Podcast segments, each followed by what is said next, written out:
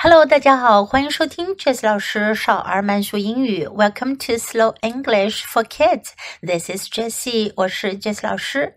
今天是少儿慢速英语第三十一课，Lesson Thirty One。Grandpa，爷爷，或者也可以理解为外公。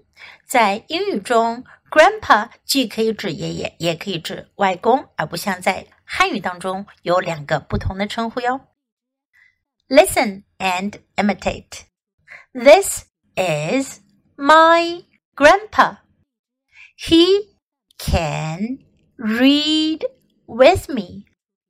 He can cook with me. He can run with me. He can swim with me. He can have meals with me. He can play chess with me.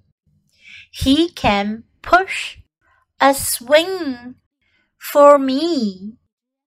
He can take a picture for me. My grandpa loves me. Now, I'll say the sentences at a normal speed. You can try to follow me and imitate.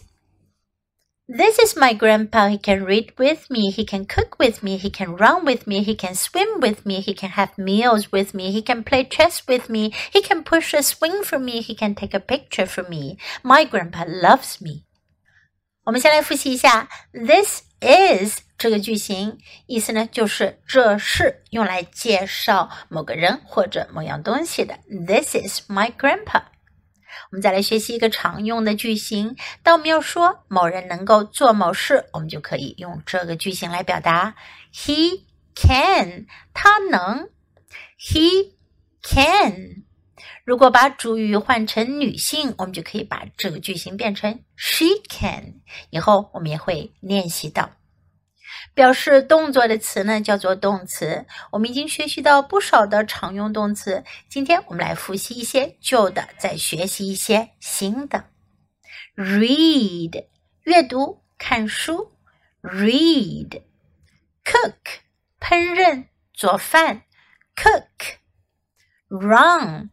跑步，run；swim，跳舞；swim；have meals，吃饭；have meals；play chess，下棋；play chess；push a swing，推秋千；push a swing；take a picture，拍照。Take a picture。 大家是否注意到，在今天的学习内容中有两个表达，一个是 with me，一个是 for me。